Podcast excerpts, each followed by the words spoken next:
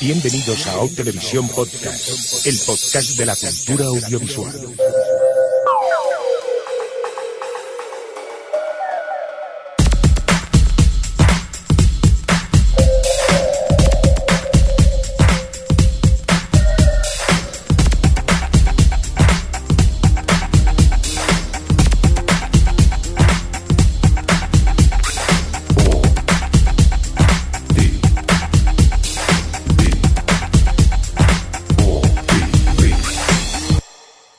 Televisión Podcast. O Televisión Podcast.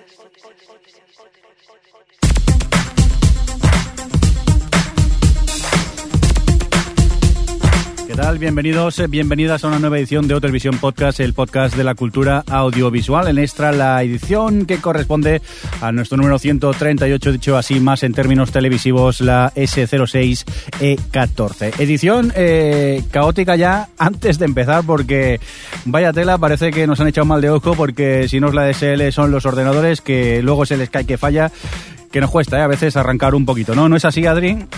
Un poco, pero no me lo preguntes a mí. Sí, mejor se lo preguntamos a Alex, que segundos antes de empezar el podcast va y, y le peta al ordenador. Eh, Alex, ¿cómo estás? Pues aquí llorando por mi MacBook, pero bueno. Como podéis comprobar, hoy Alex suena un pelín peor, pero es que hemos conseguido hacer un, un apaño. Estás entrando por Skype desde el, el iPhone, si no me equivoco. Sí, aquí intentando a ver si sale bien con esto. Vale, por favor, amigo. Apple no patrocina este programa. No, hoy no. Por, por- por favor, amigos de Alex, eh, no le llaméis ahora que a lo mejor explota o algo el, el mundo. Que yo ya me temo cualquier cosa. Vaya manera más accidental de empezar el programa. Pero bueno, ya estamos tranquilos y eso vamos a, a tranquilizarnos bien y vamos a hacerlo correctamente y para eso vamos a eh, saludar a la gente del chat. Adri, cuéntanos, ¿quién tenemos por el chat? Que ahora a lo mejor Pues- incluso ha petado o algo, o todavía está el chat. No, está, está, Venga, están va, vivos. cuéntanos. Están Bernie16, el Big Naranja, Isamorami, Lorena82, Nanísimo, Pat8155, Tarhot, Uxama y Gentin. Y, y 14 guests, 14. Oye, a ver, registraros, mamarrachos. Adri, trata bien a los oyentes, por favor. si, les- si lo digo con todo el amor del mundo, por Sí, Dios. sí, sí, por si acaso. Bueno, pues eso, muchas gracias por estar ahí. y ya no sé cómo puede sonar el, el chat hoy porque ha sido bastante caótico para empezar. Pero bueno, gracias por la paciencia y por colaborar con nosotros y ir comentando un poco cómo se va desarrollando la grabación del podcast. Dicho esto, creo yo que ya es como casi momento para empezar, ¿no? Porque hoy no tenemos ni concursos ni cosas raras, ¿no? No. No, hoy estamos... Tenemos mm, barcos que se hunden. Sí, tenemos, tenemos cositas. Por cierto, Javier Fresco está un poco liado. Hoy eh, a lo mejor está con nosotros, pero poco. Esperemos ya que en próximos podcasts sí que venga, si no le pegaremos una paliza entre el resto de componentes del podcast di- directamente. Y dicho esto, esta amenaza tan bonita para empezar, vámonos a hablar de cine y lo hacemos con Alex, que nos trae una gran noticia, porque nos trae una noticia de 1997, es la película, ¿no? Sí, de esto, estreno novedoso. Sí. No, bueno, que 15 años después se ha vuelto a reestrenar en cines Titanic y para justificarlo un poco, pues lo han hecho en 3D y pues nada, no me, pude, no me podía perder esta oportunidad de volver a ver esta película en pantalla grande. Pero y- di que eres un 3D whore. Porque eres un 3D whore. Bueno, a ver, mm, reconozco que me gustan las películas en 3D. Este- solo que yo creo que de todas las que habré visto en 3D, cuatro ha valido la pena y aún así no aprendo y sigo yendo al cine a verlas en 3D. Ya te vale. Pero vamos, que Titanic era una peli que de primeras parecía que iba a lucir bastante el 3D por esos planos tan espectaculares que tiene. Bueno, la peli la conocéis todos, supongo.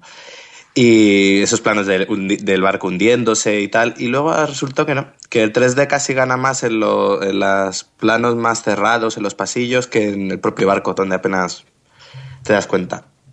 Y bueno, pues la verdad que ha sido toda una experiencia poder volver a ver Titanic en 3D, uy, en 3D, en pantalla grande, porque la peli no ha, no ha envejecido nada, sigue manteniéndose igual de entretenida, porque realmente es un espectáculo para todos los públicos, muy largo, pero muy entretenido, que no se hace por nada pesado. Yo creo que 15 años después las pelis siguen manteniendo igual de bien. ¿Vosotros Ay. os gusta? No. Yo no, la- no he visto Titanic entero. ¿No has visto Titanic? A la hora y media, que es lo aburrido, eh, me dormí y cuando viene lo bueno, eh, como que no lo vi y, me dio tanta pereza que, que sinceramente todavía no he acabado de ver Titanic. Algún día Uy. yo creo que me pondré. Es que la Pero no hora y 3D. media es... Claro, ¿Es eh, el tipo de película que te gusta, Adriana? Ya estamos. Pero me gusta cuando no es lo topicorro. ahí. Es que no sé, no, Claro. no, no me, no me dice nada. Eso sí, cuando se hunde el barco, el barco reconozco que, que está bien. Pero la verdad es que es, que es, es muy larga, me da mucha pereza. Y Yo encima otra vez ahí. Tiene lo bueno de, de James Cameron, que es que sabe conectar con el público con cosas muy, que sí que es cierto, muy manidas y muy básicas, pero como te las cuenta muy bien, consigue conectar fácilmente. Es como Avatar. Avatar era Pocahontas con bichos azules. Ya, pero es que Avatar el guion era lo más plano del mundo, pero sí que es verdad que era muchísimo más entretenida eh, durante toda la película. Titanic lo que me pasa es que es eso, que hasta que no se empieza a hundir el barco me aburría sobremanamente.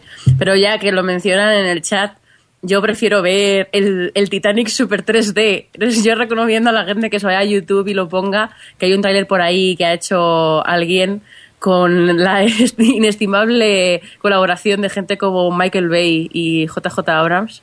Todo muy divertido. Os lo colgaremos en Facebook para que lo veáis porque merece la pena. Bien, bien. Muy bien, hasta aquí, si os parece lo de Titanic, que yo como no he visto ni la peli, no sé ni de qué me estáis hablando. O sea que vamos a por televisión, que es lo que me interesa a mí. ¿Habéis Pues visto...? Jordi, al Dime. final se hunde y ya. Por cierto, que Tela, eh, hace unos días que fue el aniversario del hundimiento del Titanic, cantidad de twitters de gente joven diciendo, ah, pero lo del Titanic era cierto. Ah, sí, muy bueno. Yo- Lo yo- vi, es verdad, es verdad. Yo no, no podía dar crédito. Dios mío, La gente ¿cómo- es muy inculta. esa suena muy mal, ¿eh, Alex? No, pero es que el Titanic... sí, es verdad, pero... Eso, bueno, eso es como la gente que ve películas históricas no lo sabe y les cuentas algo, un hecho histérico y se mosquean porque es un spoiler. Sí, pero bueno, pero sabes que es histórico. A mí me pasa, yo disfruto mucho las pelis históricas porque mm, como no sé lo que va a suceder, pero aún así sí. Venga, vamos a por lo que os contaba. Resulta que ya ah, hemos podido ver el primer tráiler del nuevo trabajo de Aaron Sorkin, el, el- lo nuevo de Aaron Sorkin para la cadena HBO, y es de Newsroom. ¿Qué tal? Hay ganas, ¿no? Sí. Muchas. Sí, a mí esa indiferencia con, con, con Aaron Sorkin, no, ¿eh, Alejandro? Es que, a ver, Estudio 60 me da un poco de pereza y esto empieza igual. Pero Estudio 60, ¿la viste? Eh, pues eso me da pereza y... Ah, pero y no. No sé, a mí Estudio 60 me gustó mucho, la verdad. Me dio, sobre todo hasta el episodio 16. Luego los últimos se notó que querían cerrar un poco la serie, ya que la cancelaron. Y, y, eh, bajó un poquillo, pero a mí me encantó la serie y esta vez tenemos que, sí, estoy, de acuerdo, o sea, te doy la razón en que es más de lo mismo, pero esta vez es HBO y no se lo van a cancelar, aparte de que va a poder hacer lo que le apetezca sin tener que apelar a, las audiencias generalistas. Así que me apetece bastante, la verdad. Tiene buena pinta el tráiler. El tráiler sí, aparte es, es, bueno, diría yo que muy Sorkin porque eh, a mí me recordaba tanto a Studio 60 como eh, la primera que hizo era Sports Night, si mal no recuerdo. Sports Night, sí. Ese, bueno, ese metalenguaje televisivo, ¿no? Lo que hay detrás de, de las cámaras, a mí me apetece mucho, tal y como me encantó eh, Studio 60, que si no has visto, por cierto, Alex, entre que no te gustó o no has visto Studio 60 y que te mola el 3D, estoy planteándome de cara a la próxima temporada si a lo mejor buscamos a alguien, ¿eh? Yo no quiero decir nada, ¿eh? Pero... Ah, me la veré, me la veré. Pues eso, que he visto el tráiler, eh, a mí me apetece, hay ganas. Por cierto, que se estrenará el próximo 24 de junio. Eh, relativamente queda poco para que podamos disfrutar del nuevo trabajo de Aaron Sorkin. Que por cierto, una cosa antes de que sigas. Sí. Así, una, una cosa que meto, que no está en el guion. ¡Ay! que Ay, ay, de HBO ya que estamos que este domingo se estrena la nueva comedia esta de, mm, de Judah Patou que ha hecho para la HBO que se llama Girls Sí, que se estrena este domingo 15 de abril y bueno pues a ver qué tal yo tengo curiosidad la verdad yo también. Javier Fresco ya te digo yo que no le va a gustar porque no sé por qué odia a Yuta Pato directamente. Pero hay a mí, mucha gente que le tiene manía a mí me gusta este señor y lo que hace. Yo recuerdo con mucho cariño Freaks and Geeks, por ejemplo. Sí además es eso que tiene referencias televisivas buenas. Luego en cine pues yo creo que tiene altibajos pero en general no sé a mí eh, que, que haga él una comedia que además dicen que es un humor negro distinto tal para HBO me, me apetece. Pues sí, por cierto, que eh, ya que estamos hablando de HBO y que estos días hemos tenido oportunidad de ver bastantes pilotos, si os parece, vamos a empezar con The Client List. Esto, Adri, ¿tú qué? Esto, Es- ¿Cómo que me comparas? Es arte. Es HBO puro y duro, esto no es televisión. Mira, Adri, cuando empecé a ver esto, te odié un poco. Luego cuando me partí el ojete ya cambié de opinión, pero Claro. tela, tela. Divertidísimo. Dios. Bueno, ponemos, hablamos de qué va, hablamos, ponemos el audio, ¿qué hacemos? Sí, vamos a poner el dirige, audio. Dirige, Eh, a Adri, que es muy lista, el, como quien dice, mm, hace dos días se le ocurrió, oye, podríamos preguntar a podcasters si nos quieren dar la opinión. Y nos ha costado un poco, pero al final lo hemos conseguido gracias a toda esa gente que hemos acosado, sobre todo a última hora, para pediros los cortes.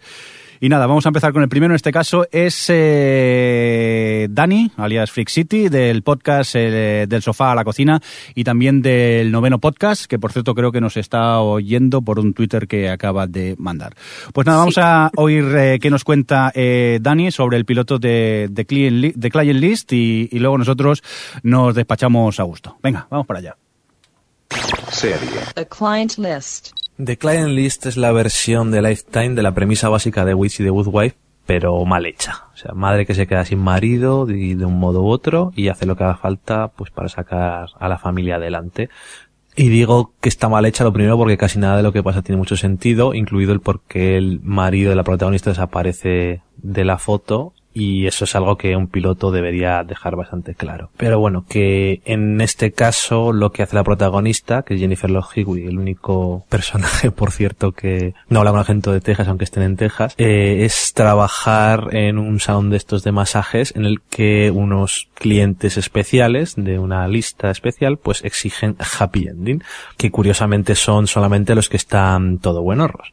En fin, que por un lado se nota que es una serie hecha para mujeres de cuarenta y tantos y por otro que o las considera retrasadas o que solo van a ver la serie por ver algunos pechameles desnudos.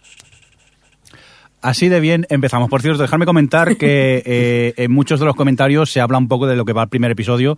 Eh, no creo considerarlo spoiler, pero bueno, que estáis avisados, eh, que comentaremos cuatro o cinco cositas. A ver, eh, Adri, ¿qué? La bueno, culpable. primero vamos a decir que es una serie de Lifetime, Sí. que es una adaptación de una TV movie que hizo también la que la protagonista también era ella, que es Jennifer Love Hewitt y, y tal, que tuvo bastante éxito, que ella fue nominada al Globo de Oro por su actuación en ese en esa TV movie. Vaya tela. Y, Anda que- y- y la verdad es que el estreno ha sido bueno. De hecho, no so- ha sido tan bueno que ha eclipsado un poco a los estrenos de Showtime de Big Zay y Nurjaki que estrenaban temporada y, y les ha eclipsado un poco, que es lo que me pare- me pareció bastante triste. Humillante para Showtime. Totalmente humillante. Porque además estamos hablando de Lifetime, que es el de las señoras de rulos. Bueno, em, bueno, no, porque también tiene cosas molonas como Drop Dead Diva. El caso de Client List, vamos a ver. a mí lo que más me mata de todo esto es que realmente no deja de lo que lo que puse en Twitter es que es como eh, entre fantasmas pero en vez de ser Ghost Whisperer es Puteros Whisperer Es que sí.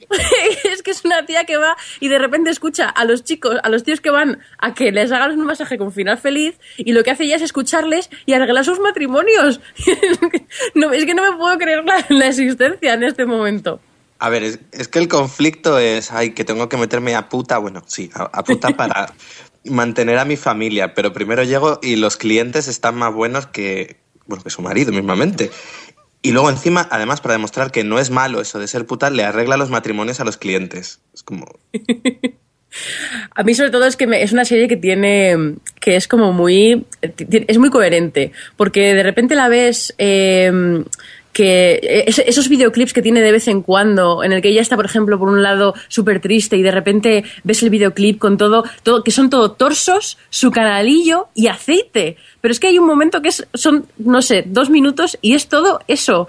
O, o el momento en el que ella empieza a trabajar y hay un videoclip tipo de estos en los que te dejan, te dan a entender que la vida de masajista con final feliz es muy dura, porque hay gente peluda, gente que tiene mocos, y es como, pero un videoclip larguísimo, es como, o si es que es durísima, ser masajista de lujo, de lujo ¿eh? Es durísimo. Hay, hay que A ver. decir, hay que decir que eh, esto es un drama, se supone, aunque nos hemos reído a carcajada limpia viendo el, Sí. el episodio.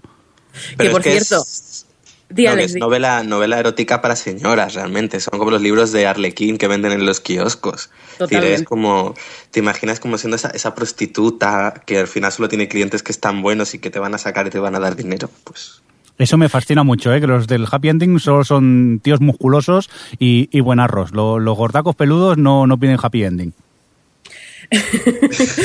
No, una- bueno, el Big Naranja dice una cosa que yo también lo pensé cuando estaba viendo el capítulo, eh, lo dice en el chat, que no lo he dicho, eh, arreglar los problemas de los clientes no le quita clientes, y es verdad, de, de repente aparece la jefa y está contenta con que ella escucha a los clientes y les ayude, y es como, a ver, no, te, te está quitando clientes. Sí, pero bueno, luego las compañeras masajistas no están de acuerdo. Ya, bueno, pero porque es la nueva, hay que, tienen que hacerle la vida imposible. Esto Bueno, es de hasta libro, libro. Hasta que dice que el marido la ha dejado, entonces to- todas ponen carita de pena y la admiten como una más. Sí. Vamos, altamente es todo. recomendable Ah, como cierto, comedia, ¿no? Eh, esto esto Sí. ha traído polémica porque en Estados Unidos la Asociación de Masajistas ha emi- ha emitido un comunicado que por otra parte tienen razón, porque claro, la gente va a ver esto y va a decir, uy, yo me voy a ir a- al, al Sugar Daddy estos a que me hagan un masaje con final feliz, a exigir un masaje con final feliz. Bueno, pero Aunque nunca especifican hasta dónde es el final feliz. bueno, ¿Será yo creo No, que a ver, ella- ella ¿O harán algo más? No sé, cuando la veamos quitar, quitarse la baba ya Vale, vale. Eh, ¿La recomendáis o no la recomendáis como comedia? mucho, mucho para reírse. Para ver el piloto al menos. Al menos el piloto, ¿no? Luego, como que seguir la serie. Por cierto, que visteis el avance del próximo capítulo. Qué pocas ganas de, de verlo. Que por cierto, te, hace- te ponen un cliffhanger y te Sí. lo joden en el avance. Parece una serie "Mira, española. Bueno, el otro. Bueno, pues hasta aquí esta pequeña crítica de The Client List, pero hemos estado viendo más cositas esta, estas, estos días y bueno, en este caso creo que solo la he visto yo porque vosotros mm, os escacasteis un poco y estamos hablando de Magic City. Para ello pues eh, hemos contactado con CJ Navas del podcast Fuera de Series, al cual pues hemos atracado, como quien dice, hace una hora y media para ver si nos podía grabar un, un corte y, y se lo ha currado, ¿eh? que yo no sé si está oír el corte porque parece que está dirigiendo un avión mientras lo graba. Magic City. Lo curioso del piloto de Magic City para mí es que las tres grandes expectativas que tenía antes de ver la serie, antes de ver este piloto, eh, pues se han cumplido. Y, tanto para bien como para mal, como suele pasar en estas cosas. La primera que yo tenía era ver si Jeffrey Dean Morgan, el eterno secundario, por fin podía protagonizar una serie, y creo que lo hace sobradamente y perfectamente. Eh, la segunda era ver si podía eh, tener un nivel de, calidad, de, de- sobre todo de la ambientación de, ese Miami, ¿no? Y, yo creo que, lo cumple sobradamente nuevamente, creo que es espectacular cómo lo hacen. Y la tercera, yo le tenía mucho miedo al guion y tenía muchísimo miedo que fuese un refrito de tópicos y de cosas ya vistas en otras series y en otros films, y creo que desgraciadamente así es, así es eh, sobre todo el trozo de lo de la rana y el escorpión, que casi me echó reír cuando lo, cuando lo vi. Eh, bueno, en fin, esperemos a ver si se mejora, pero eh, bien, sin pasarse, lo esperable. Bueno, pues aquí teníamos la opinión de CJ Navas con avión incluido de, de fondo mientras lo grababa.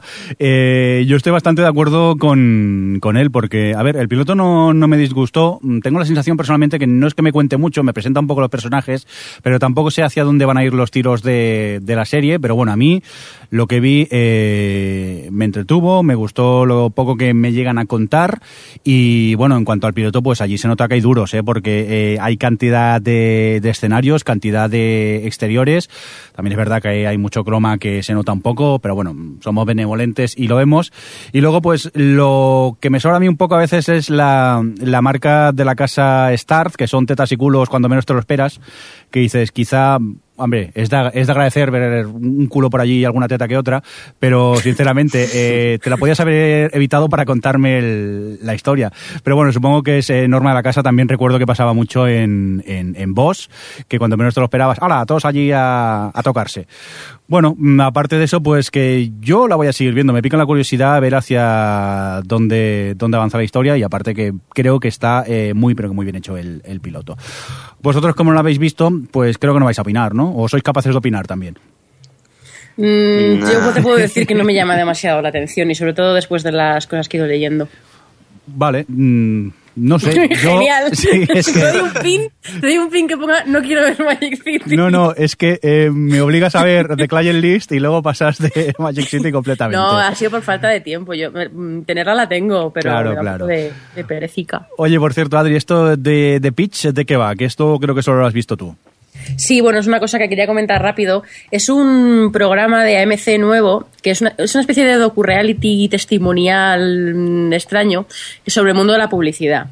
Y me llamó mucho la atención porque lo que demuestra el, reality es que, bueno, pues en cada episodio hay un cliente, en este caso en el piloto, en el primer episodio es Subway y hay dos agencias. Entonces Subway les dice en una reunión eh, qué es lo que buscan para su campaña. En este caso era pues atraer a los jóvenes a, desayunar a Subway y las dos diferentes, las dos eh, agencias de publicidad pues tienen que, que, preparar el pitch, ¿no? Para presentar la idea y, y, qué tipo de campaña harían. Y bueno, pues lo que hace el programa es seguir un poco a las dos agencias y cómo es el proceso creativo.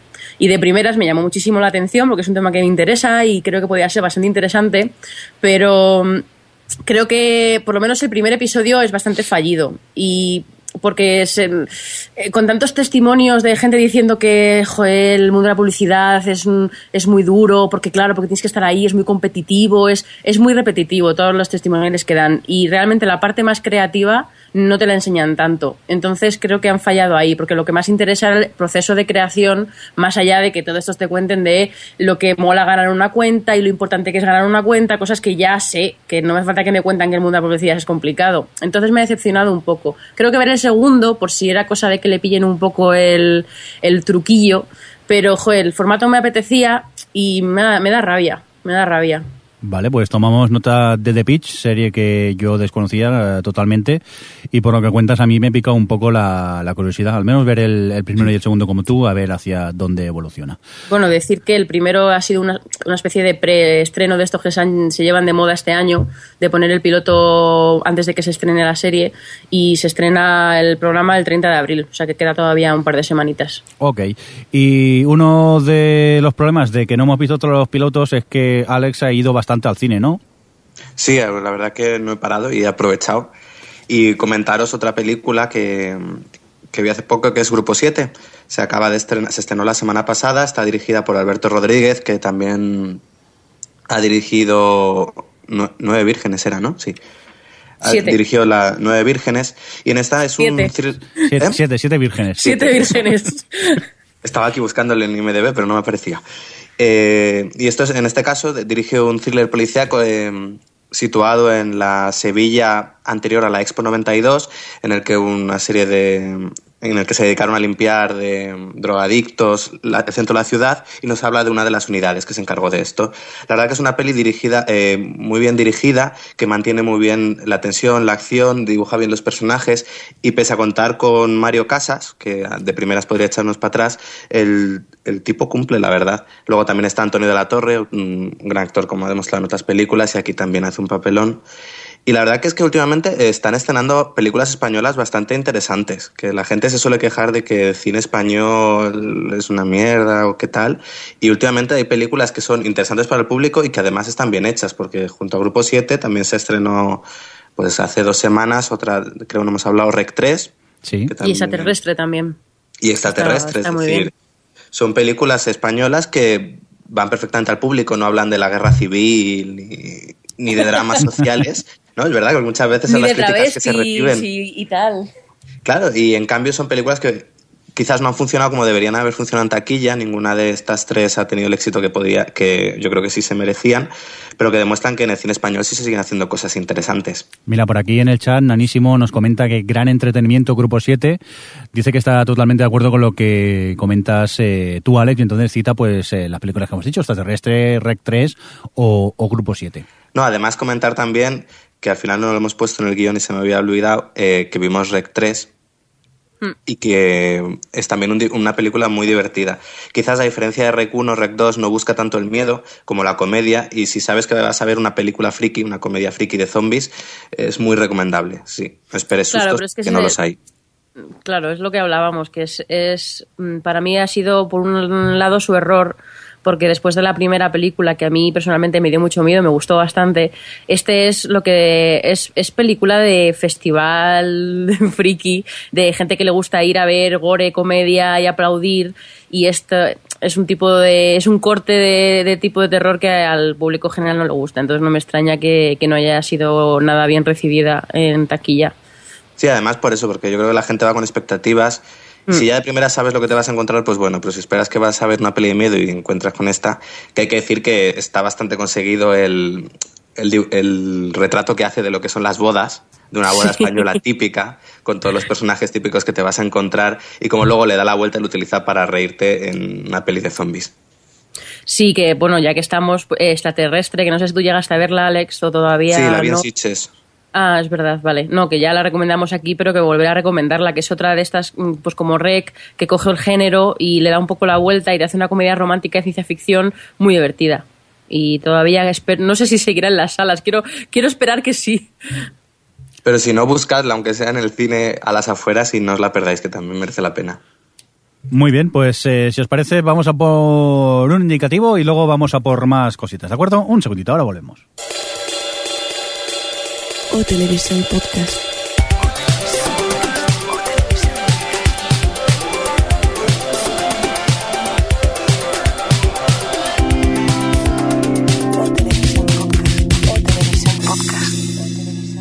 Bueno, pues tras este bonito indicativo lo que vamos a hacer es eh, continuar hablando un poco de los pilotos que hemos estado viendo estos días y para eso creo que vamos a llamar a alguien. Eh, Javier Fresco, Hola, ¿qué tal? ¿qué pasa? ¿Cómo estás?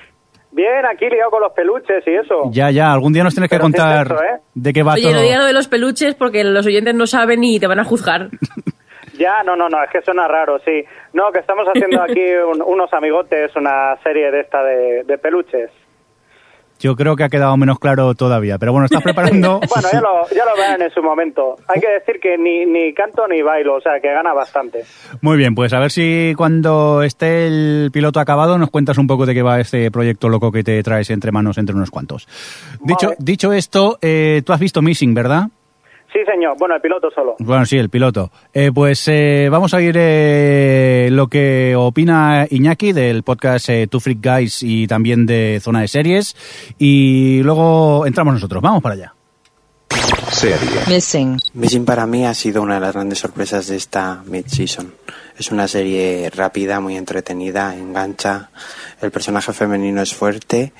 Es una serie de acción donde una madre de coraje intenta hacer cualquier cosa para salvar a su hijo. Es un, es un alias, versión más adulta y por el momento pinta muy bien, aunque las audiencias no están ayudando mucho a que pueda tener una segunda temporada. Ella hace un papel duro, con una mezcla de su vida como agente de la CIA y ama de casa, que la verdad es que por el momento se compensa bastante bien un papel y otro en el mismo personaje. Eh, por ahora, lo único que más llama la atención como fallo puede ser la amiga de la protagonista, que no pinta mucho por el momento. La verdad es una serie muy recomendable y que engancha. Bueno, pues hasta aquí la opinión de Iñaki y vamos a ver, porque yo creo que aquí eh, no estamos muy de acuerdo con lo que opina Iñaki, ¿no? ¿Tú qué tal, Javi? ¿Tú qué, qué te pareció el piloto de Missing? Bueno, pues a mí me pareció una serie divertidísima, pero si te alienas un poco, claro, pues si la ves en plan serio, también depende del sentido del humor de cada uno. Yo es que soy así un poco de aquella manera y me divertí muchísimo con ella. Eh, no sé si lo sabéis, pero también sale Son Bin. Sí. Eh, no es que no, no es coreano, es el de Juego de Tronos. Y, ¿Y muere? Y bueno, eh, Hombre. hombre. eso es spoiler, eso es spoiler, pero el minuto debo decir- 5. El hombre es Debo un de spoiler sí andante. mismo. Debo decir una cosa, me da mucha rabia cómo tratan a Son Bean por ahí. O sea, que, ¿qué, ¿qué pasa? Yo me lo imagino en plan los guionistas que, bueno, ya tenemos aquí un personaje que va a morir. Eh, o que lo va a pasar mal. ¿A quién cogemos? Y viene el producto, hostia, Son Bean, Son Bean, ya está, este, este la caga. Y no, o sea, yo no estoy de acuerdo. A mí me parece un, actor muy bueno como para que siempre lo estén así puteando, por así decirlo. Entonces, eh, yo desde aquí quiero, no sé, o sea, yo, yo quiero hacer aquí bandera de Son Bean y decir que por favor que lo dejen vivir un poco al hombre, que no se lo merece. Y entonces Missing, Sí, ah, bueno, es verdad, Missing. Eh, Missing sale así, sale un poquillo y nada, luego ya lo veréis, porque seguramente aparece un poco más adelante también y esas cosas que ya se ven. Pero más que nada deciros que ella, más que una madre coraje, parece una señora, señoras que se van a buscar a su niño que se ha ido a hacer el Erasmus a Milán y que se pega una juerga de, de, de padre señor mío. Lo que pasa es que sabes que Ashley Judd lo hace bien, o sea, más o menos lo hace, hace su papelillo y todo, y sí, sí que es verdad que se parece a Alias, pero en plan señora. Y, y claro, cuando ves que empieza a haber una, una persecución con Vespas, y pues te da un poco de risa. O sea, yo de verdad, Pero- yo solamente el piloto, la persecución de Vespa, yo es que solté una carcajada, digo, yo por favor, vedlo, vedlo vosotros, con vuestros Pero ojos. dices que Ashley Judd está bien, dices su Botox. Porque Ah, sí, bueno, ella... pobrecilla, oye. Ella tampoco, a ver, tampoco necesita gran expresividad en, en la serie, porque total, si para dar patadas tampoco necesitas ahí fruncir el ceño. Entonces, pues está bien. Bueno, ¿y al resto qué? ¿Os ha gustado o, o no? Yo, Yo no me dio tiempo a verla. Yo estaba escuchando el audio de Iñaki y Sí. digo, él y yo no hemos visto la misma serie, porque yo he visto una serie incoherente, completamente aburrida. No hay quien se crea a Ashley Judd, a su personaje, como, como la heroína de acción. Compararlo con Alex me parece una obscenidad, lo digo con ese tonillo. Y, no sé, la verdad es que eso que, me ha parecido lo peorcísimo. Aparte de que eso, de que es, una, es la típica eh, historia que hemos visto 500 veces y no hay nada que me llame la atención especialmente o que destaque especialmente para mi gusto. Yo, por ejemplo, en eh, esta mañana en Twitter, bueno, estábamos pidiendo voluntarios por si nos querían grabar un corte y el- alguna persona nos ha respondido por, por Twitter, por, por aquí, mira qué bonito. Pío, pío, pío, pío. Es que tenía que colarlo. Te encanta, te Me encanta. Y por ejemplo, Alberto Rey nos, cuando preguntamos, buscábamos voluntarios para grabar un corte, nos pregunta Alberto Rey, ¿vale una carcajada de un minuto de duración? Luego también Anaco nos decía un truño como un puño. Mira, aquí nos ha salido poeta Anaco. Y para acabar, eh, Juchu nos decía, espera que esto lo tengo que leer, la yaya de las joyas, el botox y los viajecitos por Europa. Un poco como Marco, pero al revés. La verdad que eh, yo todo lo que he oído son críticas negativas hacia la serie. A mí tampoco me, me gustó. Lo que me cuentan, eh, ya lo he visto en otras series de estas de, espías, ostras, explosiones y pechecuchones. Pero también es verdad que tiene un cliffhanger así al final que dices, "Mm, a lo mejor sigo viéndola, pero luego analizas todo lo que has visto y a mí se me quitaron las ganas de, de seguir con la serie y, y dudo que, que continúe, porque ya te digo, lo, lo, lo que pasa es, eh, es repetitivo, lo he visto en otros lados, y aparte en muchos momentos eh, eh, dramáticos a mí se me escapaba la risa. Ese, hoy soy super mamá y tengo que recuperar a mi niño, y una música allí, Sí. yo me estaba partiendo el ojete mientras eh, estaba viendo el, el episodio. Por eso- Sí, por aparte eso de que eso, de que ella va mirando, va, va buscando pistas, eh, no tiene ningún tipo de sentido cuando esa cámara que está ahí en, en- en una calle de la ciudad, que él- el chico está haciendo una especie de autofoto todo feliz, pero realmente es el sitio donde le han secuestrado, no sé. Todo- Son todo cosas muy raras. Decías, Javi, Que, que por eso digo, o sea, que la serie, si te la miras desde el punto de vista humorístico, es muy buena. Pero claro, te tienes, o sea, te tienes que alienar mucho para poderte reír. En plan rollo True Blood, por ejemplo, por así decirlo. Ya, pero no es el cometido de la serie, porque en este caso es algo dramático, se supone, pero no sé, a todos nos entra un poco la risa viendo según qué, qué escenas. Ya, Al final, sí. en mid-season, lo que los dramas han, dado más, han hecho más gracia que las propias comedias. Pues sí, porque del que vamos a hablar a continuación, tela también. Eh, Javi, eh, ¿Qué? cuelga tú mismo porque tú el resto no los has visto, ¿no? No has hecho los deberes. No, ¿qué vais a hablar ahora? Pues eh, escúchate el podcast, que así a lo mejor No nos escuchas. ¡Qué No puedo, borde! estoy en 2005. Bueno, cuando vuelvas a 2012 ya te lo puedes escuchar. Vale. Ahora, ¿cuelga tú o te cuelgo yo? No, ya cuelgo yo, sí, eso. Venga, que hace ilusión oír el tutú. Venga, cuelga. Adiós. Adiós. Adiós. Adiós. A ver si nos cuelga. Me encanta cuando pasa esto. Bueno, pues dicho esto, vamos con otro gran drama que a muchos eh, nos ha hecho reír, ¿verdad? Y bastante. Venga, vamos por eso primero a escuchar lo que opina eh, Pera Sulá, eh, crítico en serie, también del podcast. Yo disparé a JR y, por cierto, mandar un saludo a Marina, su compañera de podcast, que quiso enviarnos un, un audio, pero estaba con la garganta así tocadita y, no pudo mandarlo. Pues nada, vamos a escuchar Rapper, a ver qué nos cuenta sobre Scandal. Por cierto, eh, no sé si es para menores este corte, ¿eh? Serie. Scandal. Puede que Shonda Rhimes tenga una hija, pero no me consta que tenga un marido. Y si echamos la vista atrás a su primer proyecto televisivo, Anatomía de Grey, creo que queda bastante claro por qué puede ser que esté soltera. A ver, ella lo que busca es a un tío bueno, con abdominales, que esté forrado, que tenga un buen puesto laboral, que sea inteligente y que además la quiera por lo que es, una mujer de mediana edad que aparenta no ducharse y que seguramente en el futuro será devorada por los gatos que habitan en su casa. Y a ver, Shonda, en Scandal te has pasado. Primero, porque intentas colarnos que eres la nueva Aaron Sorkin y que esto es un la, la Casa Blanca conoce anatomía de Grey y no, no nos la cuelas. Y segundo, porque lo que nos vienes a contar al final del día es que lo que te pones es imaginarte enrollándote con el presidente de los Estados Unidos. Y has demasiado. Una cosa es que te toques debajo de las sábanas imaginándote con McDreamy y la otra es que le cuentes al mundo entero que te molaría ser la otra del presidente, del líder del mundo libre como tú le llamas. Y esto es demasiado mujer, incluso para tu cuerpo.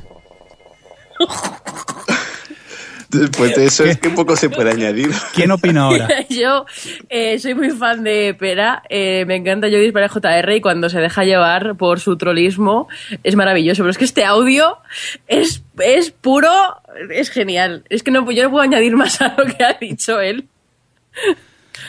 Es que no podemos decir nada más, ¿no? Yo creo que es... es esta- A ver, sí, hombre. A ver, cuéntanos. A ver, es Shonda creyéndose Aaron Sorkin e intentando hacer algo así como el ala oeste y The Good Wife. Y claro, no lo consigue y da una vergüenza ajena terrible. Da mucha vergüenza ajena porque además es como porque tus, eh, tus actores, vamos, tus personajes hablen rápido, no quiere decir que esto sea la oeste de la Casa Blanca, porque es lo que dicen, pero es que es, es todo tan ridículo porque de verdad que se cree buena serie. Y cuando ¿A que ella sí? entra la- al despacho Val y pasa lo que pasa, es como, mira, yo se me oían las carcajadas en todo Madrid, yo creo. Pero además es sin sentido, porque primero es como no hablemos que aquí hay cámaras y después es como, eh, no acabas de decir que no hablemos que hay cámaras. Sí. Nada, todo lo que pasa, todos los personajes, el, el caso que tienen en el, en el primer episodio no puede ser más típico, ro. Es, en fin, no, no me interesa ningún personaje. Y me da la rabia porque está Desmond y es un actor que me gusta y me hubiese gustado que hubiese acabado en una serie un poquito más interesante, la verdad, y con más futuro. La verdad que todos caen, son muy antipáticos. Sí. Y luego es eso, es el, lo que hacen es demasiado increíble. Es como somos super abogados que vamos eh, resolviendo casos, no sé, no, no había por dónde pillarlo. Bueno, pues eh, yo... Que, por cierto- Didi. No, no, iba a decir que eso, que no ha tenido un estreno bastante malo, ha hecho 7 millones de espectadores con un 2 en demos. No creo que esto aguante, mm, pero bueno, supongo que habrá que ver cómo hace el segundo capítulo, que es el que dirá, el que se puede prever si eso se mantiene o va para abajo. Bueno, pues yo lo que quiero comentar que en el podcast anterior comentábamos que, que nosotros somos un grupo de amigos, que esto no es el Sálvame, pero eh, creo que nos vamos a poner un poco Sálvame. Iñaki, ¿qué tal? Buenas tardes. Hola, buenas tardes. ¿Qué nos ¡Ay, tienes Dios que mío! contar? ¡Te han pitado los oídos! Me han pitado los oídos, pero ¿qué es esto? Cuéntanos. Conmigo. ¿A ti te gustó Missing? A mí sí me ha gustado, es muy alias, no sé, es... Pero has visto más has visto- más episodios. Sí, sí, he visto todos, los cinco. ¿Y qué tal? Hombre, el piloto sí es un poco más flojillo, pero luego va cogiendo ritmo y la verdad es que es muy entretenido, la verdad. Vale, vale, o sea que eh, la, la cosa mejora en cuanto a- al piloto. ¿Pero el piloto a ti también te gustó o comparado con el resto flojo? No, no, también me gustó. Vale, no, vale, vale. eh, Estaba mm, andando por la calle y me estaban pitando los oídos. es que a quién se le ocurre compararla con Alias, Iñaki, parece mentira. Hombre, no, no es... ya, yo no sé. Vale. Uy, que te perdemos un poco, eh, perdemos un- Iñaki, con la cobertura. Vale, No es alias, Vale. pero ¿qué quieres? Una serie actual da un poco de esperanza, sí. Un va avanzando la serie se va viendo más más acción, A ver, para, pues, más para sustituta de alias está Nikita. Hombre, no, tampoco, no. Eso Bueno, el no. otro también. Bueno, a ver, me refiero. Oye, que Nikita está muy bien. En No sé, a mí me gusta, pero que no, eso no es alias, ni de coña. ¿Sabes? pero no Missing. Pero es que se estás comparando a Cindy Bristow con Ashley Judd. Iñaki, por favor, que tienes un podcast. Sé serio, ¿vale? A ver, Criterio, Jackie, criterio. se, se parece a Analias en cuanto que tiene un personaje femenino fuerte, que tiene... Es que no quiero soltar spoiler de Alias, pero Pero ahora, Pues- sa- ¿sabéis cuál es el problema? podría ser un- una continuación más adulta, sin misterio tipo Rambaldi, pero que sí, podría colar así a lo baratillo. Ahora el problema que es que a mí me han entrado ganas de seguir viéndola. Que es que soy, soy un débil. Qué fácil eres, qué fácil eres, y Jackie me acaba de convencer directamente. Tengo que decir que luego según va avanzando tiene más misterio. Ya está, ya me la ha vendido directamente. Mm, Yo si eso vamos acabando el podcast que me voy a ir a ver los dos episodios entonces. Hombre, mejor que la que estabais hablando ahora, Scandal, es... Scandal, porque Scandal tú has tenido la oportunidad de verlo, ¿no? ¿Qué te ha parecido el piloto? Uf, horrible.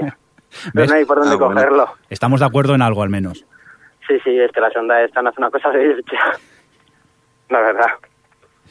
Oye, pues Iñaki, muchas gracias por, por llamarnos y seguir defendiendo tu, tu postura. Sí, iba a decir gracias a vosotros, pero después de llamarme de todo... después de llamarme de todo, como que no. Vale, vale, yo creo que Iñaki nos dirige la palabra en un par de meses al menos. Ya un follow en Twitter y todo. Nada, no. Venga, Iñaki, muchas gracias por llamarnos. A vosotros. Un beso, hasta luego. adiós. Bueno, pues hemos tenido nuestro mini Sálvame aquí. Rápidamente vamos a continuar ya con más cositas. Dejamos un poco de lado las series, si os Mira, parece. Sí, dime, dime. Pat eh, 8155 dice en el chat, el señor Mirindo le llamas a la puerta y te compra la enciclopedia y la batería. Eh, por eso no abro la puerta de mi casa normalmente. Me, hago el- me quedo en silencio para ver si se van, porque si no, seguro que me convencen. Venga, lo dicho, de las series nos vamos otra vez al cine y a cositas que has estado viendo, ¿no, Alex? Sí, ahora vamos a hablar de algo con mucha más calidad que lo que Scandal, por decir, que es eh, Cumbres Borrascosas, una nueva adaptación que ha hecho la directora Andrea Arnold. Es una adaptación, un acercamiento a la novela de, de Emily Brón eh, bastante fiel y además muy peculiar, porque es una película sin apenas diálogos, sin música de fondo y además eh, rodada en cuatro, en cuatro tercios, lo cual resulta Sí. bastante extraño cuando la ves en cine. Y es eso, es la adaptación fiel del, de la conocida novela. Me pareció muy interesante con una dirección que se fija mucho en los detalles, en el ambiente, consigue transmitirte muy bien el, el clima que hay, en, que hay ahí en las cumbres, esas con todas esas tormentas, las lluvias, toda la pasión que queda reflejada a través del ambiente. No sé, a mí me gustó mucho. ¿Y a ti, Adri? A mí me gustó mucho también. Eh, creo, o sea, es, es muy, muy claustrofóbica. Además que ah, mm, me acuerdo que ah, Alex y yo hablábamos antes de entrar en la sala en plan, joder, cuatro tercios con esos paisajes que tiene que haber en la película de, de dónde está ambientada, pero claro, fomenta mucho esa sensación, esa atmósfera que decías tú. Y luego eso, la capacidad que tiene de contar cierto tipo de sentimientos y de la situación y tal con alegorías, de- te pone ahí un planito con un animal haciendo cosas y ya te está contando algo, no sé, tiene, es muy hábil contando, contando las cosas sin apenas diálogos. Me pareció muy interesante, la verdad. Eh, más pelis que habéis visto, venga, contarnos. Bueno, yo iba a hablar de rápidamente de Take Shelter, que la han estrenado este fin de semana pasado, una película de Jeff Nichols con Michael Shannon de protagonista y Jessica Chastain también. Eh, que bueno, digamos que es un hombre que, que vive ahí en, pues creo que es Ohio, en un pueblo de estos perdidos. Empieza a obsesionarse porque empieza a tener sueños en los que hay grandes tormentas y, y- y la gente se vuelve un poco para allá y tal, y se obsesiona un poco con el que va a venir una tormenta muy grande, ¿no? Y es una película, me ha gustado bastante, es muy interesante. Eh, es una de esas que hay que saber lo que vas a ver porque es muy, muy lenta en el ritmo que tiene, que te cuenta las cosas, tampoco cuenta tanto, entonces sí que es verdad que dura dos horas, yo la habría dejado en una hora y media tranquilamente, pero a pesar de eso, mm, eh, siempre juega muy bien con la dualidad esta de no sabes si él de verdad se le está yendo la pinza o de verdad es una especie de Noé que está teniendo predicciones de un gran diluvio. Y tiene momentos muy que, que explota toda la tensión muy buenos y yo la recomiendo. La recomiendo sabiendo lo que, lo que se va a ver. Pero Que bueno. es peli tipo San Sebastián, como tú dices. Sí, no, como dices tú, que eres tú el que odia a San Sebastián. Pero sí, es peli de ritmo, pues eso, contemplativa, digamos. Debe crecer la hierba. Pero vamos, eh, hacer. A ver, Alejandro, absurdo. Eh, Hola, hola. Que no, es, es broma. Ya, cumbres ya, por las claro, cosas, claro. Cumbres por las cosas también es lenta, ¿no? Lo Tienes que, o sea, que Sí, bueno, película Cumbres Borras no sucede apenas nada, casi todos Por son eso. planos de la hierba. y a pesar de eso, eh, pues te, te metes en la película y, y, vamos, a mí no me aburrió ningún ni un momento. Pues Take Shelter me pasa lo mismo. No es una película que es lenta, pero que te tiene atrapado desde el principio. Para, para mí lo consigue muy bien desde el principio. Pues y ellos, por cierto, están, están muy bien. Michael Shannon y Jessica Chastain están Bueno, Jessica. Chastain, la verdad que... Porque esta peli es del, es del 2011, es de su año este que se ha salido. Sí, del, del año este que, que sí, el año de Fassbender y Jessica Chastain. Muy bien, pues eh, del cine volvemos a la tele, en este caso con estrenos, unos que triunfan y y otros que no tanto, ¿no? Pues sí, mm, ha vuelto Juego de Tronos bien, bien, bien. Tinonino, tinonino. Eh, hay un vídeo por ahí de los Sí. tres chavales de Stark eh, cantando la canción de Juego de Tronos que está muy divertido. Está Sí. en, el, en, el, en el la perfil oficial de HBO de YouTube. Vale, eh, Bueno. es divertido los 15-20 primeros segundos, luego acabas un poco hasta las narices, ¿eh? que es que hacen la canción entera y la versión larga. ¿eh? Sí, pero hablan en plan, ay, es que ahora cambio de no sé qué. Bueno, es divertido. A mí me parece divertido. Venga. Bueno, el lo caso colgaremos juego- en Facebook y ya opinaréis. Mira, te están haciendo el trabajo, ¿eh, Alex? Eh, lo que iba a decir, que Juego de Tronos ha vuelto, ha vuelto con una audiencia muy buena, ha superado las audiencias de la primera temporada. El primer capítulo tuvo mm, eh, 3 millones, que sumó 6 millones con ah, sumó a 6 millones más que, o sea, 9 en total, muy bien Adri, Bien. Eh, con las repeticiones y demás. Y bueno, obviamente como era de esperar, eh, HBO la ha renovado, o sea que no hay, en esto no, no tenemos que ponernos nerviosos. Y, y bueno, ya que estamos, podemos aprovechar. ¿Habéis visto el regreso de Juego de Tronos? Sí. Sí. A ver, ¿qué os ha parecido? Bien. Muy bien. Vale, pues nada, pasamos a la siguiente. Pues que nos va a No, parecer una muy bien en cuanto a que tenían un trabajo muy difícil que era que es un universo muy grande, que en el segundo libro se amplía bastante, y el ir presentándolo poco a poco, como en el primer capítulo te presentan por un lado a Melissa Andre y a, y a este hombre, que no me acuerdo cómo se llama, y luego se reservan el segundo para que tú veas las islas del hierro, es decir, van poco a poco presentando todo lo que tienen que, que contar en estos 10 capítulos, y yo creo que van distribuyendo bien la información. Sí, yo creo que además lo tengo, lo tengo muy reciente, es- excesivamente reciente, el eh, choque de reyes. Y la verdad es que me, me gusta mucho cómo lo están haciendo, porque creo que están sabiendo de qué hay que prescindir. Y hay muchas de las tramas que han avanzado eh, infinitamente más rápido que en el libro y otras que, que están yendo, se están tomando más su tiempo y los, yo creo que lo están haciendo el balance muy bien de todas las tramas y me está gustando mucho, la verdad. Y luego eso, que el casting... eh, es Bueno, que ha habido quejas. clavan, ¿eh? ¿Con quién ha habido quejas? Ah, yo he la- quejas con la, la hermana feucha. de Theon, con Asha Ah. en los libros y Yara en la serie. Ya. Yo he leído Que- quejas em, con esta, ¿cómo se llama? La que va con Renly. No. Sí, la... Melisandre. No, con Renly. Ah, ah, la, pero escudera. No, pero Margaret Tyrell. por las fotos y. No, no, no, no. Eh, Ah, fue la que es la que parece chico, bien. Esto que no me salía. Pues habrá Y- que esperar a verla. Sí, bueno, supongo que por las fotos, es que la foto sale muy- demasiado feuca. Pero bueno, eso, que, que en general muy bien, la verdad. Yo es que no, no, no me he leído los libros, pero la estoy disfrutando muchísimo esta segunda temporada. Sí que es verdad que hay personajes que eh, aparecen y te quedas un poco al principio, ¿y, y esto quiénes son? Pero bueno, ya narrativamente te lo cuentan, te lo ponen de una manera muy fácil y enseguida creo yo que vas cogiendo el hilo hacia dónde van los, los tiros de, de la serie. Y lo he dicho, los dos primeros que he visto, eh, encantado y con ganas, con ganas de, de seguir viendo más, a ver hacia dónde evoluciona el tema, que yo creo que teniendo en cuenta la primera temporada va a seguir evolucionando eh, bien. Eh, yo mm, he hablado con gente que decía que, que no salía de los libros, que decía que, que mm, lo hacían demasiado para los fans, pero realmente yo lo que digo, no estoy de acuerdo porque si tú ves The Wire o ves eh, ese Mm. tipo de, de, mm, series de HBO que realmente, o, o, o Tremé, todo el mundo lo dice, tienes que ver cuatro o cinco para hacerte un poco con los personajes y las tramas y luego ya a partir de ahí, pues esto es lo mismo, necesitas un tiempo para, para coger un poco a todos los personajes y a partir de ahí ya está ya todo y no creo que haya que verlo tanto como, como una por la adaptación en sí. Por cierto, que aparte de Juego de Tronos, también volvió The Killing, pero parece que pasó un poco desapercibida, ¿no? Que la gente como que ni se acordó.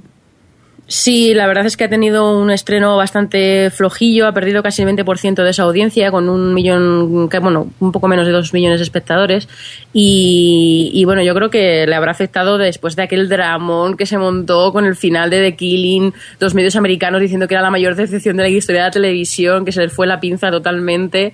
Y yo creo que le ha, le ha afectado mucho. Y yo, yo vi el capítulo doble, este, bueno, de hecho he visto hasta el 3, y tengo que decir que, aunque no creo que lo estén haciendo mal, no me disgusta lo que pasa, creo que, bueno, tienes tramas que no interesan mucho, pero mi problema es que me he desconectado totalmente de la serie y no me interesa ya ni siquiera a Linden, que era un personaje que me gustaba mucho. Eh, como que me he desconectado, no me interesa nada de lo que pasa y, y, aunque no creo que esté mal, no creo que la siga por eso, porque no, no, me, no me acaba de enganchar. No sé si vosotros habéis seguido. Yo los tengo No, preparados, pero después del final de la primera como que me cuesta un poco. Creo que voy a ir acumulando episodios y la veré en plan maratón. Tú dejarlo no. Yo dejarlo, no, quita, quita. Hombre. Eso no, nunca. Me he visto una temporada Sí. entera como...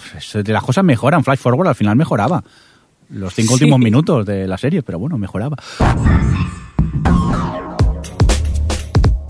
O Televisión Podcast, el podcast de la cultura audiovisual. Bueno, y lo que vamos a hacer ahora es eh, dejar las noticias de lado y continuamos comentando los pilotos que hemos estado viendo estos días. Y en este caso es eh, momento para la eh, comedia Ben. Eh, de ella nos da la opinión eh, Monsiña de By the Way. Por cierto, eh, Monsiña, muchas gracias por dejarte atracar a mano armada esta mañana y grabarnos el, el corte. Venga, eh, vamos para allá. Serie. Bent es una comedia simpática y sencilla con chica pija y chico desastre y bastante química. La verdad es que no descubren la sopa de ajo, pero sí que resulta entrañable. Y está claro que no pasará la historia como una gran serie, pero tampoco se merece el trato que le han dado los programadores. En fin, pidamos a todos los dioses televisivos que Amanda Pitt, que mola mucho, tenga más suerte en el futuro. Bueno, y a vosotros, eh, ¿qué tal? ¿Qué os ha parecido Ben? Muy light. Light. Era, sí, no era especialmente divertida. Ellos, vale, sí tenían su química, pero tampoco era muy destacable. No, te- no sé. ¿Habéis no podido encontrado ver nada algo que más? dijese, voy a ver el segundo. Eh, Alex, eh, ¿has podido ver algo más aparte del piloto o ya te quedas No, en el solo el piloto? piloto. Vale, vale, vale. ¿Y tú, Adri, que viste algo más del piloto o solo el piloto? Eh, yo vi dos capítulos y mm, me parece, sí, muy light, me parece muy light, pero creo que es una de esas comedias que mm, dándole un poco de tiempo, a lo mejor podría haber cogido un poquillo más de gracia, porque no me parecía mal del todo. Simplemente que, pues eso, tampoco me, me parece ni especialmente destacable ni especialmente mala. Es entretenidilla, pero claro, con el trato que, que le ha dado el NBC en, en, en parrilla, que ha puesto dos seguidos y tal, esto no tiene futuro ni para, ni para hacer un poco de, de- coger un poco de rodamiento, vaya. Vale, vale. Yo es que, como a mí el piloto no me gustó, me he visto seis. Y entonces eh, directamente ya te digo que no mejora. ¿eh? Yo, eh, es más, eh, cada episodio se me hacía más, más pesado a mí y, y más cuesta arriba. Y eso que me apetecía, pues por quien salía y también aparte pues el, el hecho de que esté eh, Jeffrey Tambor por allí, que lo recuerdo pues yo que sé, de Arrested Development o del, del Larry Sanders Show, Sí. que donde hacía grandes papeles, pues le da un punto a su favor para verlo, pero eh, es que Sí, la química de ellos eh, puede que esté bien, pero a mí me cansa ese rollo que sí, que no, que sí, que no. Al final yo me he hartado y lo único que me hacía gracia era el, el chaval que salía en Friday Night Lights, que no me acuerdo el nombre del actor, el que hacía el papel de Landry, si mal no Landry, me equivoco. sí. Que, bueno, pues es eso, se lo, lo putean y se meten con él y sus intervenciones pues me hacían así gracia, pero vamos, eh, que no se aguantaba por eso la serie, eh, que yo no, no la recomendaría porque pensé que digo, mira, son seis, quizá va mejorando y son pocos, eh, los vi y ya te digo que contra más veía, eh, menos me, me gustaba. Pues nada, la verdad es que la serie no tiene futuro. Ya en su, ya con el segundo capítulo ya había bajado a 0,8 en demos, que es, es zona CW. o sea que no, no ha tirado mucho. Muy bien, pues eh, vamos a continuar entonces con más series. En este caso lo vamos a hacer eh, con otra comedia. Y para ello, Adri, cuéntanos quién nos ha grabado este corte de Apartment 23. O, o di el título entero, si te atreves. Don't trust the bitch on apartment 23. Eso se lió a la primera, que Venga, conste. le vamos- No, nos ha enviado, bueno, es una nueva comedia de ABC y nos ha enviado Emilio Domenech, de Domenech, ya lo, había, Domenech. ya lo había dicho mal, del blog de Cinéfagos, que es un blog de cine que está bastante bien. Y bueno, vamos a escucharle primero. Muy bien, por cierto, le pondremos los enlaces a blogs y podcasts de todos los que nos habéis ayudado. ¿eh? Venga, a escuchar el corte. Serie. Don't trust the in apartment 23. Mm, La verdad es que no me llamaba mucho la atención una serie con un nombre tan anti-Twitter como Don't Trust the Bitch in the Apartment 23 y con una protagonista que en The Good Wife es tan repelente como Drama Walker. Pero viendo las buenas críticas que acaparon Metacritic, pues decidí ponerme con los dos primeros capítulos.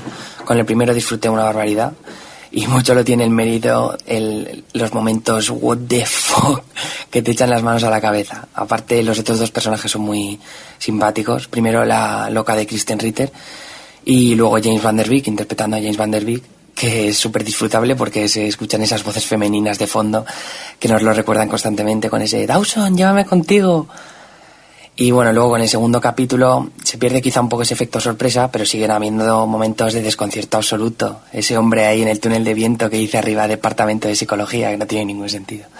No sé, la serie tiene muchas posibilidades de convertirse en una imprescindible, pero falta ver si mantiene ese nivel de estupefacción desternillante que nos ha brindado en los dos primeros episodios. Bueno, pues, eh, ¿qué? ¿Qué os ha parecido a vosotros la comedia? ¿Os ha gustado como a Emilio? Sí, ha estado simpática. A lo mejor es lo que dice James Van Der Beek haciendo del mismo. Sí. Con esos momentos un poco extras que era lo más divertido. Adri. Sí, yo estoy mayormente de acuerdo con él. La verdad es que, sobre todo, el personaje de la Beach, eh, creo que está. está es, es el personaje interesante realmente de la serie, que da un poco de vidilla. Y como dice él, sí que es verdad que tiene momentos what the fuck, que llega un punto en el que dices, mm, esta chica, ¿hasta dónde puede llegar para.? Porque, claro, en el segundo capítulo de la trama que va, no la voy a decir porque no quiero romper la magia, pero realmente creo que es bastante retorcida y por eso yo creo que me gustó. Y luego que además ha tenido buen más o menos buen estreno, así que puede ser que, que no vaya mal y todo. A mí es que me sorprendió mucho. Yo la vi muy marciana en cuanto a humor, eh, sobre todo lo- los vecinos que tiene, tanto la, la vecina como el, el que siempre está hablando por la ventana. Que claro, la introducción que que, siempre está mirando por la Sí, ventana. bueno, sí, mirando, hablando por la ventana, claro. Yo me quedé, digo, no puede ser que esto lo estén dando en la EBC.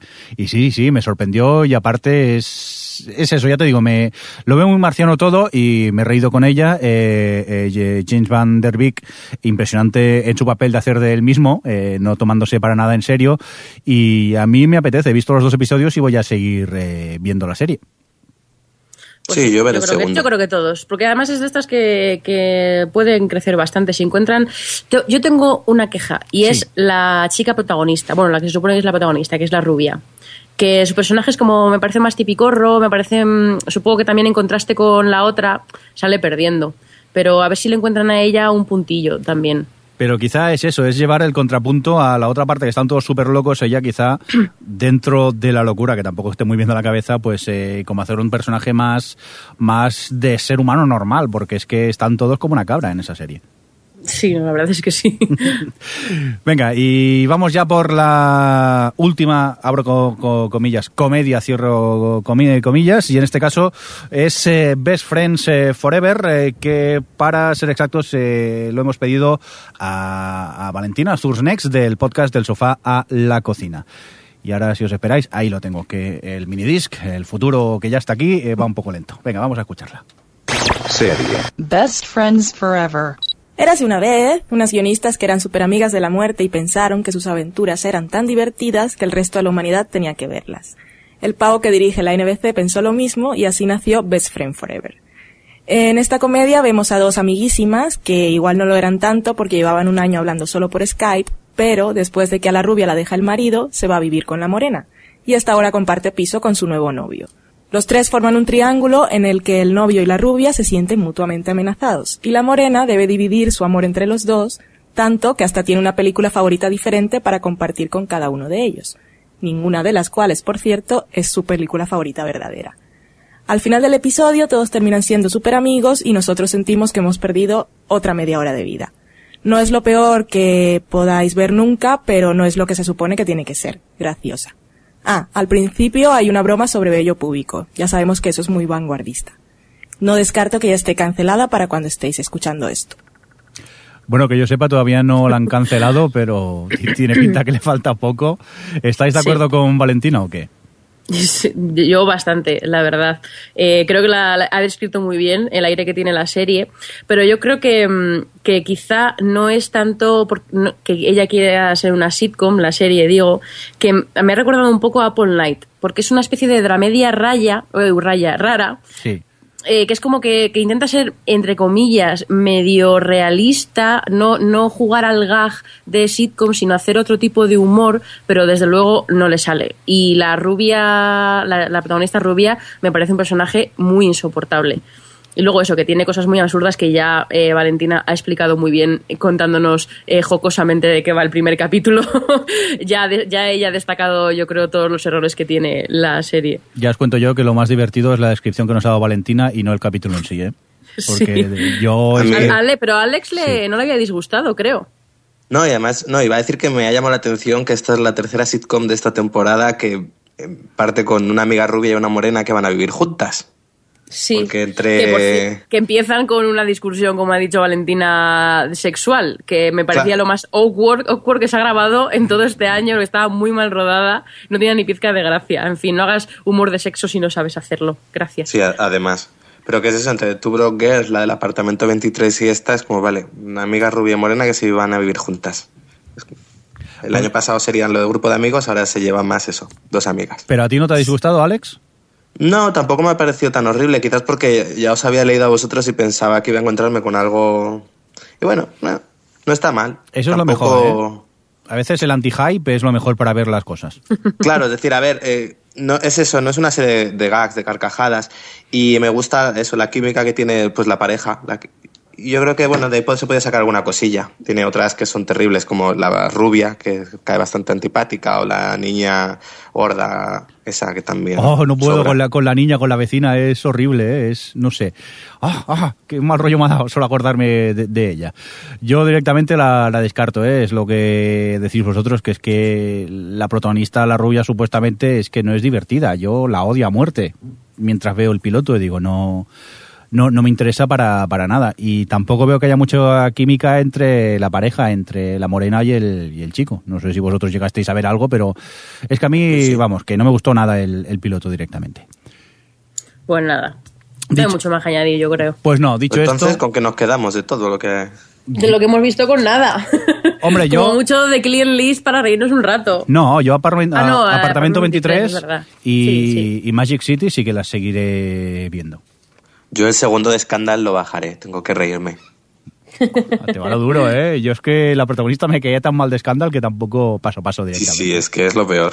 Venga, La pues protagonista que sale en Touch también, creo, si no recuerdo mal, que es la misma chica. Eh, que a mí Touch, Touch la estáis viendo. eh, vi el No. piloto y ahí me quedé de momento. Ay, pues me está gustando, fíjate tú por dónde hay. Ay, Juani, me está gustando Touch. Eh, sí, me está, la verdad es que me ha sorprendido porque pensaba que no iban a, ser, a poder ser, ta- ser tan consistentes como en el piloto, con las diferentes tramas, estas entrelazadas, en plan rollo autoconclusivo. Y no sé, me está interesando, la verdad. Todos los capítulos me acaban enganchando por una cosa o por otra. Sí, que es verdad que no, no, no sé hacia dónde vamos con todo esto, no sé cuál es el... Supongo que todo irá por la madre y descubrir... eh, no me extrañaría que la madre siguiese viva, pero eh, un poco que el- ellos dos acaben un poco más unidos del todo por cosas de la madre, pero vamos, que es muy autoconclusiva con las historias que cuenta. Yo, yo la recomiendo que la sigáis. ¿Sabes qué pasa? ¿Sabes qué va a pasar? Que te harán un tinkrin de estos y te vas a quedar con las ganas directamente. A ver, una cosa que dice eh, Nanísimo en Sí. el chat, que es verdad que siempre lo mismo, pero es que es un procedimental, es como decir, es como cuando la gente dice que no le gusta House porque es siempre lo mismo. Es verdad, es siempre lo mismo, pero es que es, es, una, es un formato así autoconclusivo en el que todos los episodios tienen unas cuantas tramas que están entrelazadas entre sí, él intenta desentramarlas o como lo quieras decir y ya está. Yo conecto con las tramas que cuenta y por eso me está gustando. En el momento en el que las tramas autoconclusivas no me interesen, la serie obviamente me dejará de gustar. Y mientras que se mantenga así de momento sí que me gusta. Muy bien, pues vamos ya a por nuestros comentarios que nos han dejado en la web, en Facebook y Twitter varios y lo vamos a hacer empezando por un comentario que nos dejaron el otro día en la web. ¿Quién, ¿A quién le apetece leerlo? A mí, a mí. El podcast anterior nos pegaron un poco de caña y en este caso pues eh, nos cuidan bastante, ¿no, Jorge? ¿Qué nos cuenta Jorge, Adri? Bueno, lo voy a resumir un poco porque Sí. nos dice, son todo halagos y entonces tampoco queremos exagerar. Pero sí, no, básicamente decía que, bueno, que después de haber escuchado lo que decía Prometeo eh, en el podcast anterior, pues quería un poco contrarrestar y decía que nos esperaba cada semana con, con ganas y que le gustaba eh, no el rollo que tenemos y los títulos y, y, en fin, que es tu ídolo porque sí, es, es tu ídolo Jordi porque siempre terminas las series hasta el final y, y luego me daba a mí unas cuantas palabras de apoyo por después de el ataque que sufrí por Prometeo. No, eh, que muchas gracias Jorge por escribirnos y darnos tus, tus palabras de ánimo y apoyo y eso. Pues sí, la verdad que hace mucha ilusión. Vamos ahora a leer algunos eh, tweets que hemos recibido durante esta quincena y en este caso lo hacemos con eh, un par relacionados con la serie que comentamos en el podcast anterior de Fairy, Fairy Tales y nos cuenta en este caso eh, Crasel Rao, que es Sergio Jiménez, nos cuenta Cuentos de hadas era una adaptación de cuentos con actores famosos del palo Joan Collins o Christopher Reeve. Y en otro tuit eh, nos dice, en España pasaban cuentos de hadas las vacaciones a mediodía en la 1. Yo sigo sin recordar la serie. No sé si vosotros... No. Vale. Tampoco. Entonces, eh, otro tuit eh, relacionado con este tema es Roof77. Eh, nos dice, vi Fairy Tales Theater en Navidades. La ponían después de comer y recuerdo que estaba en quinto de GB, así que debió ser en el 87 más o menos. Tenía yo cinco años. Ya, ya, vos- vosotros fijo que, que ni la- no la recordáis. Y yo ya os digo que, que tampoco me, me suena. Pero bueno, habrá que investigar. Tengo que mirar a ver si por YouTube veo alguna imagen que otra y, y me ubico un poco. Venga, Alex, y cuéntanos tú, ¿tienes los tweets de Luis F. Mayorgas? Sí, nos habla de Doctor Who. Dice que Eccleston está muy bien, pero que la primera temporada aún tiene pocos episodios memorables, por eso 9 es menos recordado. También dice que su, compañ- su compañera favorita del Doctor era Donna, o mejor dicho, Doctor Donna. Eh, Se entiende y quien hayamos visto también. Y luego comparte mi reivindicación de la isla de las cabezas cortadas, Gina Davis y Rennie Harlin en su salsa. Muy bien, pues hasta aquí estos eh, twitters eh, que hemos eh, recibido estos días, comentarios. En Facebook eh, hemos recibido me gustas, pero nadie ha dejado comentarios.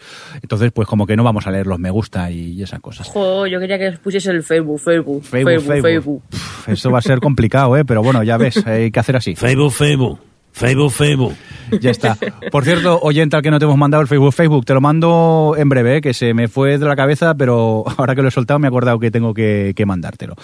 Dicho esto, si os parece, sería cuestión de irnos despidiendo, ¿no? Venga. Pues vale. Adiós. Pues nos vamos a despedir si estos dos eh, me dejan. Ah, Adri, mm, muchas gracias. Hasta dentro de dos semanitas. No se merecen guapo. Ay, Guiño, guiño. Gracias. Clink, clink, guiño, guiño. Eh, Alex, eh, arregla el ordenador, chavalote. No puedes venir aquí en el podcast sin, sin, sin ordenador arreglado. Si se ha roto un minuto antes por vuestra culpa. Claro, encima por nuestra culpa, ¿no? Oye, que no sea nada, principalmente, que no sea nada la factura, porque... 80 euros. Cágate, 80 euros por un cargador. Qué bonito Un es cargador. Apple. Por favor. Eh, pues eso, que nos vemos en 15 días también. Javier Fresco, que... Eh, eh, el chat. Sí, sí, no, es verdad. Eh, Javier Fresco, vuelve, por favor, que te echo de menos, que no sé quién pegarle collejas cuando estoy aquí solo en el estudio. Y ahora, Adri, salúdanos al chat. Pues han ido entrando y saliendo gente y al final tenemos por aquí a Dimaku, a Falca, a Nanísimo, a Pat8155, a Tarjot que se va a echar la siesta y a Gentin. Y siete que es... Muy bien, también saludos a Ushama, que se ha tenido que ir a, a medio podcast, que se ve que le ha llegado trabajo y nos ha mandado un saludo por Twitter. Y bueno, también a Freak City y a Zuznes, que también nos están oyendo vía streaming. Y bueno, en definitiva, a todos también los que estáis, los guests que no estáis registrados y no os tenemos controlados y esas cosas. Venga, va, decir adiós, que nos vamos. Adiós. Adiós. O Televisión Podcast, el podcast de la cultura audiovisual.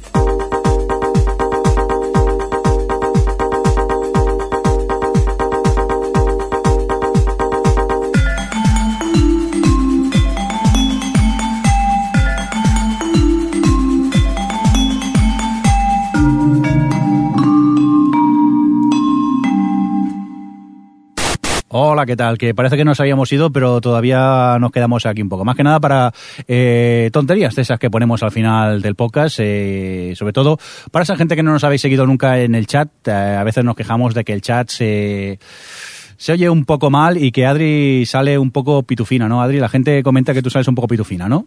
Sí, sí, además de hecho me hace gracia porque cada vez que alguien nuevo entra al chat siempre se ponen, pero ¿qué, qué, qué clase de voz es esa para Adri? Y yo pensaba que hasta ahora que estaban exagerando, porque digo, bueno, se me irá un poquito más aguda, no sé, pero no, no, No, no, porque... eh, gracias a, a Valentina que nos ha enviado una- un, nos ha capturado el audio, me he podido escuchar durante el podcast y bueno, no lo habéis oído porque Jordi ha tenido que censurar el ataque de risa que nos ha entrado. Pero tenemos una muestra y ahora lo ponemos, porque nosotros normalmente escuchamos a Adri perfectamente y no nos damos cuenta que en el chat suena de esta manera. ciento de esa audiencia con un millón, que, bueno, un poco menos de dos millones de espectadores. Y, y bueno, yo creo que le habrá afectado después de aquel dramón que se montó con el final de los medios americanos que era la mayor decepción de la historia de la televisión, que se les fue la pinza totalmente.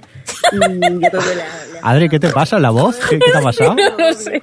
Yo es que a mí me hace muchísima gracia. Eso que- Mira, lo dice el chat para 8155, que es pitufiera congestionada. Y es que es verdad, parece que estoy congestionada y que me, que me he tragado cinco globos de helio, no sé, no sé.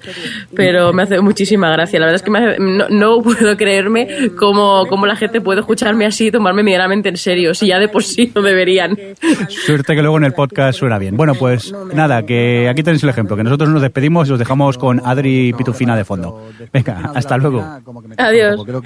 Sí, lo comento rapidillo porque Sí. bueno, Fox que era una, una cadena que, prácticamente no tenía huecos para, para sitcom que no fuesen de animación, que ya sabéis que los domingos pues tienen Los Simpson y Padre de Familia y todas estas, solo tenía New Girl y Raising Hope y ahora va, va a ampliar su espacio para sitcoms y ya se ha visto reflejado este cambio.